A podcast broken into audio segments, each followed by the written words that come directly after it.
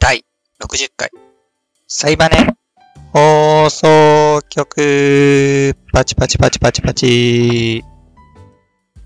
えー、このラジオは、自分が最近感じたことを、ボイスメモ代わりに記録していくという趣旨の声日記です。今回のトピックスは2つですね。えー、1つ目、PCR 検査した話。2つ目、鍵なくした話。以上、2つでお送りしていこうと思うんですけど、その前に、近況ですね。近況トーク。近況ね、えー、っと、今は、2021年10月末、10月29ですけど、10月はね、特にないな 10月は結構特にないですね。仕事が忙しくて仕事ばっかりしてたなっていう感じですね。で、そんな中、まあ、時間を作って、まあいろいろやろうと思って、動いてはいたんですけど、そうですね。あ、まずそう、一つ目。告知。えー、っとね、簡単の夢様から出ました新刊、京都幻想案内というね、皮膚クラブ的、東方的かな？東方的京都観光ガイドマップっていう感じのね、本が、えっ、ー、と、例大祭に、第何回だ？この例大祭は。例大祭2021。第、第何回？ちょっと、くっても出てこない。ググっても出てこないけど、えっ、ー、と、東方プロジェクト作品オンリー同時即売会の、えっ、ー、と、大見展示棟でやっていたやつ？大見？大目？どっちこれ？大見かな？で出ました。新刊のちょっと表紙を書かせていただきましたので、ちょっとよろしくお願いします。ということでね。あの、イラスト自体は1年前ぐらいに書いたものなんですけど、ちょっとやっぱコロナ禍で延期延期ってことで、ちょっと簡単の夢様からも、ちょっと本をちょっと出せるかどうかわからないですけどっていうね、もう前置きもあって書かせていただいたんですけど、この度ね、出せることになって、大変喜ばしい限りで、僕は本当にね、簡単の夢様の本がむちゃくちゃファンで、僕ね、人生で2冊目の本が、そのサークルさんの本なんですよ。人生で2冊目の同人誌。で、1冊目は別の方なんですけど、あれは、そうですね。京都かな。コーロームがまだ京都で、都メッセでやっていた頃に見かけて、もうお金使い切っちゃってて、これ買ったら帰れねえってなっちゃって、その時は断念して、翌年のね、インテックス大阪のコーロームで買わせていただいたのが本当にね、感慨深い。で、その憧れのね、サークルさんの、ね、表紙をね、飾らせていただけたってことで、いやもう管理無料ですね。そんなこんなで、まあ、ショーノートに貼っておくんで、メロンブックスととらのあなで委託されてるのかな。ご興味ある方は、ぜひお手に取ってみてください。で、他、近況としては、そうですね。あとなんかあるかな。アニメ、アニメ見てましたね。白い砂のアクアトープだったかな？白い砂のアクアトープ。これなんか、アマゾンプライムでこうザッピングしてて、なんかジャケットが綺麗で、あー、面白そうと思って、俺が好きそうと思って見始めて、あー、これなんかすげえ PA ワークスっぽいなーって思いながら見てたら、本当に PA ワークスだったっていう まあアニメなんですけど、もう僕 PA ワークス教なんですよね。なので、まあ、必修科目なんですよ。ちょっと必修科目を見逃してたっていう時点でもうちょっと、もう留年しそうなんですけど、まあ、なんとか見れて、なんとか見れてっていうか、なんとか気づいて見てるんですけど、いや、いいですね。あの、水族館の話なんですよね。もう水族館大好きなんで、もう見てるだけで癒し。で、やっぱ PA ワークスって結構、なんだろう、女子高生が主人公みたいな作品が続いてた、多いと思うんですけど、今回のその白い砂のアクアトップはそうじゃなくて、もう完全にお仕事アニメというか、学校、学園生活とかはないんですよね。うん、で、そこでちょっと気づいたんですけど、僕その過去の PA ワーク作品とか、まあ、花塚いろはとか、なんだろう、タリタリとか、で、やっぱ学園の話なんだけど、学園の話ではないのか。花咲くいろは学園の話ではないんですけど、やっぱ学園パートっていうのがあるんですよ。どうしても。女子高生なので。で、僕、このパートいるのかなって思ってたんですよね、結構。旅館の話なんだからもう旅館の話をもっと深掘りした方がいいんじゃないみたいな風に思ってたんですけど、ちょっと白いそのマクアトープで、その学園パートがないわけじゃないですか。もう女子高生じゃないからそもそも。女子高生なのかもしれないですけど。でもお酒飲んでたし違うのかな。なので、そこで思ったのが、やっぱ結構ね、場面が、やっぱ水族館、ほぼ水族館になるんですよね。水族館の話なんで。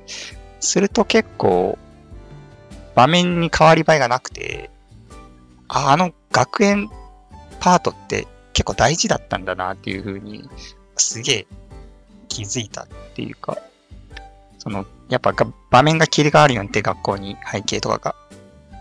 で、まあ、服装とかも制服になるし、見た目がパッて一新するじゃないですか。そこでなんか、それが手こ入れになるっていうか、フックになるっていうか、なんか話が進んでる感が感じられて、そう、ずっと水族館の中で水族館の話をずっとしていると、話進んでるのかなみたいな。進んでるんだけど、体感、感としてなんか進んでるって感じにくいというか、そういう風になんか感じて、あー、そういう、こう、場所を変えるっていうのはそういう効果もあるんだなっていうふうに少し思いましたね。まあ2期からは、僕まだ1期しか見てないんですけど、2期からはまた場面も変わるみたいなんで、いろいろそういうね、そういう部分での効果っていうのもより感じられるのかなっていうね。1期はずっと水族館だったけど、まあ2期からちょっと就職するみたいなんで、就職編が始まるらしい。まだ見てないんですけど、2期は。そっちも楽しみですね。と、まあ、そんな感じかな。まあ、あとはもうほんと競馬をやってる ぐらい、もう地方競馬もちょっとやり出したんで、ちょっと毎日やってるんですよね。毎日競馬。いやもういい加減ちょっとやばい。ちょっと競馬ジャンキーになりそうなんで、ちょっと今週はやめたんですけど、ちょっと控えながらね、うん。G1 ぐらいにしようかなっていう、土日だぐらいにしようかなってちょっと思ってる感じですね。いや、地方競馬楽しいんですよね。なんか、ローカルな感じが ローカルな感じがね、して、意外とレースも荒れなくて。本当にね、結構、自由なんですよ。馬がもう本当にね、走り出しちゃったり 逆走したりとか、まあなんかいろいろあって面白くて、ハプニングも見てて楽しいですね。買わなくても楽しいですね、馬券を。はい。というわけで、オープニングはまあこの辺にするかな。いつもオープニングが長いし。じゃあトピックスの方に移っていきますか。えー、っと、一つ目は、PCR 検査した話。はい。PCR 検査ね。新型コロナウイルス感染症の検査ですけど、まあ、結果としてはかかってなかったんですけど、で、これなんで検査したかっていうと、すごい体調が悪くて、ま、ついでに検査したんですよね。だからついでにちょっと、PCR 検査もしとくみたいな感じで、ちょっと別の、別な症状で病院を受診して、ついでに PCR 検査しとくみたいな感じで聞かれて、ああ、じゃあしとこうみたいな感じでやった検査だったんですけど、で、なんで体調悪かったかっていうと、なんかお酒飲んでたんですよ。お酒飲んでたら、いつも通りキリスト飲んでたんですね。あの、キリンザストロング。ストロングゼロ毎日飲んでるんですけど、で、いつも通り飲んでたら、すっごいなんか寒気がして、なんか本当に、うわ、寒いなとかじゃなくて、震える 震えるレベルの寒さ。マイナス20度の冷凍庫の中にいるみたいな、ブルーブルルってこう震えるぐらいの寒気がして、え、何、何、何みたいな。酔ってんのかなみたいな。え、でも俺そんなに飲んでないよみたいな。いつも通りキリスト一貫しか飲んでないし、そこでこんな体調悪いのおかしいなと思いながらも、いや、まあ、吐いたら楽になるかなと思って、ちょっと吐いたんですね。一回、一回吐こうと思って。で、大体酔ってる時って吐いたらスッキリするんですよ。僕は。でも全然体調良くならなくて、え、怖っと思って、なんだろうこれと思って、もうしょうがないから、まあ、寝るわと思って。で、まあ、結局なんか、吐き気がすごくて、7回ぐらい吐いたんですけど、7回ぐらい吐いておかしいなみたいな思いながらね、で、とりあえず寝て、で、翌朝まだ体調悪かったんですよ。で、二日酔いかな みたいな。いや、でも、酔いでそんななるとか思いながらね、で、熱測ったんですね。そしたら、38度ぐらいあったのかなで、熱もあると思って、いや、二日酔いで熱は出ないなと思って、これおかしいと思って、そういえば、俺二日前に生牡蠣食べたなと思って、これじゃないんだって。これ、酔いじゃなくて、ノロウイルスじゃねえと思って。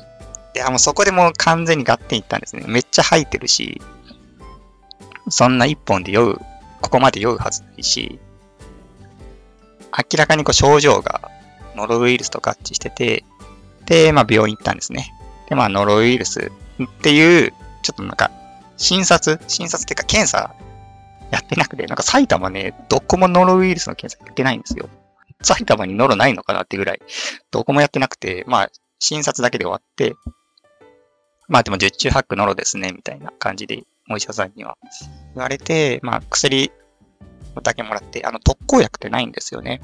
ノロウイルスって。なのでまあ、痛み止めとか、あと成長剤とか、そういうのを、まあ飲みながら、ノロが体から出ていくのを待つ感じの方法になるらしいんですけど、それでまあ薬もらって、で、ついでに、あの、ちょっとなんか、息切れみたいなのがあったんですね、僕。息がしにくいみたいな。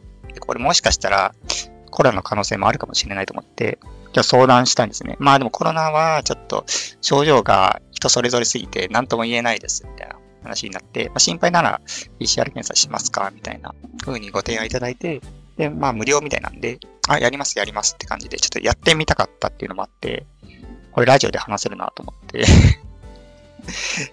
あ、やりますって感じでやったんですね。で、PCR 検査って何するかっていうと、あの、唾液を出すだけなんですよね。唾液を、まあなんかメスシリンダーみたいな小さな、まあ検尿みたいな感じで、唾液を取って、それを渡しておしまい。で、結果は翌日にはもう出るみたいな、早みたいな感じ、もう、なんですね。で、その、唾液の量が結構多くて、大さじ1杯ぐらいいるんですよ。大さじ1杯の唾液って、結構大変なんですね、出すの。で、こんな出るかなと思って、じゃちょっと案内されたんです。PCR 検査はちょっと病院の外出て、外にテント立ててあるので、その中でやってくださいみたいな。院内の中でやらないでくださいって感じで、隔離されて、いやー、外かと思って、テントの中入って 入って、めっちゃ笑ったのが、まあ、テントの中誰もいなかったんですけど、あのね、梅干しの画像が、写真が貼ってあったんですよ、テントの中にこれなんだろうと思って、え、なんで梅干し貼ってあるんだろうと思ったら、あれね、唾液が出やすくするために貼ってるんですね。いや、マジで明暗すぎるなと思って。で、梅干し以外にもオレンジとレモンも貼ってあるんですよ。あ、なるほど、みたいな。レモンはちょっと海外の人向きかな、みたいな。確かに梅干し思い出すと唾液出るわ、と思って。ただ、僕は、ただ違うんですよ。ダメなんですよ。梅干し、たとえ梅干しが貼ってあろうが、レモンが貼ってあろうが、僕には全くね、効かなかったんですよね。っていうのも、僕はノロウイルスかかってるんですよ。だから、脱水症状真っ只中なんですね。脱水症状で唾液大さじ1出すのきつすぎて、もう10分ぐらいかけて、やっと出して、なんとか出ましたみたいな。いやもこっちは、水分取れって思うじゃないですか。脱水なんだったら。水分取ったら吐いちゃうんですよね、ノロウイルスって。もう口に入れたもの全部吐いちゃって、胃液しか出ないみたいな状況だったんで。そんな中、大さじ1も俺出したくないんですよ、正直。まあなんとか出して、ことなきを得て、まあ終わったっていう。まあ結局まあ陰性だって、陰性でよかったんですけど、まあ、とにかく梅干しが面白かったっていう話を、ほらしたかった。うん。梅干しね。梅干しで 唾液出させるんだっていう。すげえな、日本人の知恵と思いや、あれ本当世界共通なのかな？梅干しで。酸っぱいの想像して、レモンとか、想像すると唾液出るっていうのは、人間のメカニズムとしてそうなってんのかなうん。あれってなんで出るんだろう？ちょっとググるか。梅干し、唾液。なぜ？えー、っと、梅干しを思い出すと唾液が出る理由。その理由は、体が梅干しの酸っぱさを覚えているからなんです。酸っぱいものを考えると、体に酸っぱいものが入ってくる準備を始めるんだそう。なるほど。準備を始めて、まあ、唾液によって、その酸っぱい刺激を薄めるっていう準備を整え始めるんですね。なるほどね。えー、すごいな。それ想像するだけで準備するってすごいね、人間。え、なんか想像、想像妊娠みたいなもん。つまり、わかんないけど。想像するだけで体を動かせるんだ。実際に口に入れてないのに。梅干しを。え、すげえな。すごい、人間の想像力がめちゃくちゃすごいってことなのかな、それって。ええー、面白。人間すげえな。いや、マジ人間、ほんとすげえなって思いますね。なんかこう、怪我したりとか、病気になったりとかするたびに。結構ね、治っちゃうんですよね、勝手に。勝手に治してくれる。うん。すげえよな。骨とか折れても勝手にくっつくしな。すごいよね。ちょっとこれ読んじゃうな。梅干しの記事。知ってるから出るんだね。じゃあ知らないと出ないんだ、やっぱり。梅干しの酸っぱさを。酸っぱい。酸っぱいものってでも他にあるかな？梅干し、レモン。なんだろう。クエン酸。クエン酸、レモンか。意外とないな。酸っぱいって意外とない？もしかして世の中に。シゲキックスとかそういうものになっちゃうよね。うん。梅干しが酸っぱいのもだって、加工して酸っぱくしてるんだもんな。となるとやっぱ天然で酸っぱいのってレモンぐらいなのかななるほど。なんかレモンが酸っぱいのってなんでなんだろう。外敵からやっぱ身を守るためとかなのかななんか動物に食われないように、みたいな。そういう感じなのかなうん。それとも単に熟してないだけで熟したら甘くなったりとか。そんなことないよな、さすがに。うん。甘、酸っぱいってほんとないよね。やっぱ、普通ないよね。酸っぱい。酸っぱいもの何かあります？酸っぱいもの。酸っぱいもので売る。酸っぱいもの。やっぱレモンと梅干ししか出てこないの？酸っぱい食べ物ランキング1位、梅干し。2位、レモン。3位、みかん。確かみかん貼ってあった。みかんってかオレンジの写真も貼ってあった。4位、冷やし中華。これ、料理じゃん。5位、サン、サンラータンメン。料理じゃん。6位、酢豚。これも料理だし。7位でグレープフルーツ。8位、もずく酢。9位、パイナップル。あー、パイナップルね。パイナップル確かに。ま、まあまあまあ、酸っぱいって言ってもいいか。で、10位がスコンブ。あ、お酢か。お酢は確かにでも、酸っぱいのかな。え、てか、お酢って何？お酢ってなんだ、そもそも。お酢って、多分酸っぱいってお酢から来てんのかなもしかして。酸っぱいの酢はお酢お酢って何？お酢とは、糖質を含む食材を原料として、それをアルコール発酵させた後、うんぬんかんぬん。なるほど。難しいな。なんか、何かを、何かを発酵させてるのね、とりあえず。あー、なるほど。リンゴを発酵させたらリンゴ酢になるとか、そういうこと。えー。え、じゃワインと一緒ってこと？仕組み的には。ブドウを発酵させたらワインになるし。お酢ってじゃあ、お酒なのか？えー、ちょっとなんかめちゃくちゃ、ちょこい、一生調べちゃうな、俺。脱線、一生脱線しちゃうわ。この辺でやめときますかあ、でもの、酸っぱいもの想像させて、その唾液出させるっていう話が僕はしたかった。めちゃくちゃ面白かったっていう。これはちょっとね、PCR 検査やらないと知れなかったんで、よかったですね。という感じで、えー、っと、じゃあ二つ目ですね。二つ目のトピックスいきましょう。鍵なくした話。はい。なんかネガティブな話が続くな。これ、鍵をね、ちょっとなくしたんですよ。それも家の鍵、家の鍵をなくしてしまって、どっかで多分落としたんですよ。うん。で、まあ、こう最終的に見つかったんですけど、見つかってるから今こんな、ね、悠々自適に話すんですけど で、面白かったのが、あの、何の、何の話をしたいかっていうと、鍵をやっぱ探す過程がやっぱ楽しかったんですよね。いや、めっちゃなんか凹んでるんだけど、鍵、うわ、なくしたみたいな、どうしようみたいな。鍵、いくらかかるんだろうとか、うわ、変えないといけないのめんどくさいの、この後しないといけない。手続き考えると、めんどくさいな、警察にまず届けて、管理会社に連絡して、みたいな。で、鍵変えてもらって、みたいな。うわ、もう大変すぎるみたいな感じ、そもそも家入れないみたいな感じに思ってて、あの、不幸中の幸いというか、家オートロックじゃなかったんで、そこだけがね、やっぱ不幸中の幸いかなと思うんですけど、なんか聞いたところによると、オートロックのマンションとかに住んでると、鍵なくしてしまうと、もうオートロック自体を変えないといけないケースがあるみたいで、その、自分の玄関だけの話じゃなくなるというか、そのマンションに入れてしまうと他の住人が困るから、もう他の住人の鍵もなんか変えないといけないみたいなことがあるらしくて、全員、マンションの全員分の鍵交換を負担させられるみたいな地獄じゃないですか、それって。まあ、うちはオートロックじゃないので、そこまではないんですけど、それにしてもまあ、手続きとかのめんどくささを考えると、めちゃくちゃ気分も沈んでしまって、まあ自分のせいなんでしょうがないかと思いながら、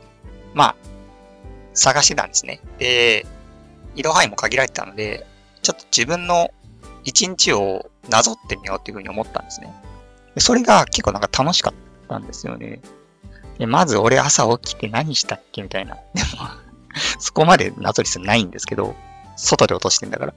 で、外出て、で、ここ歩いたっけみたいな。で、ここ歩いたかなとか、その自分が10時間ぐらい前を歩いた道をもう一回なぞる、自分でなぞるっていう体験が、なんだろう。同じ日を繰り返してるみたいなエンドレスエイトみたいな感覚で、なんかすごい不思議な気持ちだったんですよね。うん。あのー、とある映画があって、これね、芭蕉さんに勧められて見た映画なんですけど、アバウトタイム愛おしい時間についてっていう映画ですね。これはなんか、タイムリープもので、過去に戻れるんですよ、主人公が。まあ、舞台は現代社会で、主人公はちょっと彼女が欲しくて、まあ、女の子へのアプローチがうまくいかなくて、過去に戻ってアプローチをやり直すみたいな、そういう結構くだらないことに 使っ、タイムリープを使うような主人公で、まあ、楽しく見れるんですけど、それの映画の中に、同じ日をもう一回やり直すっていうね、シーンがあるんですよ。それはまあ主人公の父親からそう言われてやってみろって言われてやるんですけど、まあ同じ日を繰り返すっていうのはどういうことかっていうと、一日普通に過ごすじゃないですか。で、一日終わった後に、その日の最初の一日戻ってタイムリープして、もう一回特に何も大きく行動は変えずに、その日をなぞってみるっていうようなシーンがあるんですね。で、やっぱ1日目は、1日目っていうか1週目はやっぱ普通に過ごしてるんで、例えば仕事とかで部下とかが失敗してても、特に何もフォローとかもなく、まあ、普段通り過ごしてるんですね。なんかお店でサンドイッチ買うときも、まあ店員に対してあんまり愛想良くないみたいな。で、まあ帰りの仕事終わりの電車の中で隣の客がイヤホン聞いてて、すげえうるさいなって言って、ああ、なんか今日、奥さんに、今日一日どんな一日だったみたいな、いや、あんま楽しくなかったよ、みたいな。そういう風な感じで一日終わるんですけど、やっぱ2週目、タイムリープして2週目は、やっぱ余裕があるから、結構変化が出てくるんですね。その、今言ったそれぞれのシーンに対しても。例えばやっぱ部下がやっぱ失敗したっていうの分かってるから、ちょっとフォローをしたりとか、部下に。して、ちょっと部下との関係が良くなったりとか、サンドイッチを買うときとかも、店員さんにちょっと愛想よく、How are you? って感じで、今日もいい天気だね、みたいな 感じでちょっと喋ったりして、そしてやっぱ店員さんもやっぱ笑顔をね、顔してくれて、ああ、なんか良かったな、みたいな、午後も頑張ろうっていう気分になったりとかして、で、最終的にはやっぱ電車の隣のイヤホンうるさい客にも全然イライラせずに、自分がやっぱり満足した一日を過ごしたから、そういう些細なことに全然イライラしなくて、ああ、今日は一いい一日だったなっていうようなね、ことを思える。その日常の一つ一つを大事にして、満たされた時間を過ごせたっていうような、すごいいいシーンがあって、僕そのシーンがすごい好きなんですよね。そのシーンだけもう6周ぐらいした。戻して、もう一回見てって。だからまあ何かあったらやり直せるっていう保険が、やっぱ自分の普段の行動を怠惰に雑にさせていたけど、丁寧に過ごせば、こんなにも何でもない毎日でもこんなに楽しいんだっていうのに気づけるっていうような、そういう映画なんですけど、それをちょっとなんか思い出したんですよ。落とし物を探す過程で、こう自分の行動をなぞっていくのを通じて、あ、なんかこの道、こんな綺麗な花咲いてたんだっていう風に気づけたりとか、そのやっぱ鍵探してるから下見るんですね。下、注意、注意深くやっぱ周り見るんですよ。どっか落ちてねえかなっていう。あ、すげえ綺麗な花咲いてるじゃんっていう、そういうね、何気ないこう、幸にね、気づけたりとかして、なんか、周りをよく見るようになったんですよね。それがなんかすごく楽しくて、まあ、めっちゃ凹んでるんですけど、それはそれでね、なんか別の経験として、すごくいい経験をしたなっていうようなことがありましたね。だからまあ今回、今後ね、本当鍵なくしてない時とかでも、ちょっと一日の自分をなぞるというか、昨日と同じ行動をしてみるみたいなと、ちょっとやってみると楽しいかもしれないですね。という話でした。そんなぐらいかな。皆さんもちょっと落とし物には気をつけましょう。という感じで、トピックスは以上です。では、続いてはエンディングです。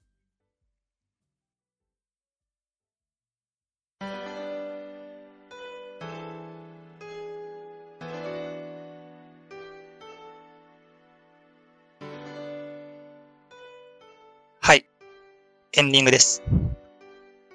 第60回、聞いてくださった方、ありがとうございました。えー、そうですね。エンディングなんですけど、あー、そう、告知ってわけではないんですけど、あの、福赤を始めました。福赤を。えー、っとね、ちょっと間違い探しを各アカウントをツイッターで始めまして、別名義でちょっと始めまして、ショーノートにも貼っておくんですけど、えー、っと、spot9d ですね、アカウントは。at spotqd で、名前はゴルゴルっていう名前なんですけど ゴルゴルっていうふざけた名前なんですけど、ちょっとね、間違い探しをね、書きたいなと思って、なんというか、そもそもが、マス向けな絵を描きたいなって思ってて、マス向けっていうのはなんかいわゆる、なんでしょう？一般向けっていうんですかね。例えばこう、説明書に載っている女の子みたいな。携帯電話の説明書に載っているデフォルメされた女の子みたいなキャラクター。ああいうのが僕的には一般向きのいいと思ってて、そういう絵を描けるようになっていかないと、俺に絵描きとしての将来ないなってなんか思ってて、これから年取っていくつれ、行くにつれて。って思ってて、ちょっとそういう絵を練習しようって常々思ってて、で、それをま行動に移した形なんですけど、まあ単に書くだけじゃつまんないなと思って、僕間違い探しすごい好きなんで、あのサイゼリアの間違い探しあるんですけど、サイゼリアのメニューの横に間違い探し、行ったことある人は知ってると思うんですけど、それをやるのがすごい好きで、それを思い出して、あ、じゃあ間違い探しでやろうと思って、そうすれば、まあ自分の好きなものもかけてモチベーションも保てるし、まあ練習にもなるしっていうことで一石二鳥だなと思って、で、どうせ書いていくならアカウントを分けてちゃんとやろうと思って、別名義にして書き始めたっていうのが顛末ですね。で、間違い探しね、楽しい、ほんと書いてて。うん。で、結構ね、どれをやっぱ間違いにするべきかっていうか、こうどれ間違いにして間違いにしなければ、こう、やる人を欺けるかみたいなのを考えるのがすごい楽しくて、いかにもこう間違いがありそうなところにあえて間違いを書かないとかね、そういう読み合いがね、楽しいんですよ。読み合いっていうか、僕の一方的な読みなんですけど、これ、全然キャッチボールじゃないんですけど、楽しくてね、うん。で、まあ、色変えとかも、色変えるだけじゃちょっと色毛の人とかができないから、それはやめて形を変えよう。全部形を変えることにしようかなとか、そういうふうにやっぱ考えるのも楽しいし、結構やりがいがあって面白いですね。なのでまあ、良ければ、もう超むずいと思いますけど、超むずいと思いますけどね、本当に。15分以内に解けたらすごいなって思いますね。大体、どれも。どれも大体同じ難易度ぐらいにしてるので、まあ良ければ一度見ていただきますと嬉しいです。という感じで、じゃあ第60回はこの辺りで終わりまーす。ではでは、良いお年を。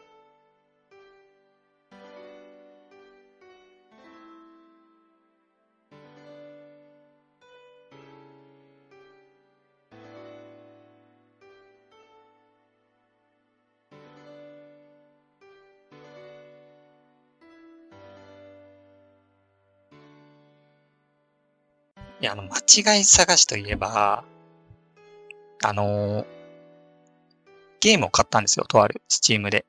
小さな世界だったかな。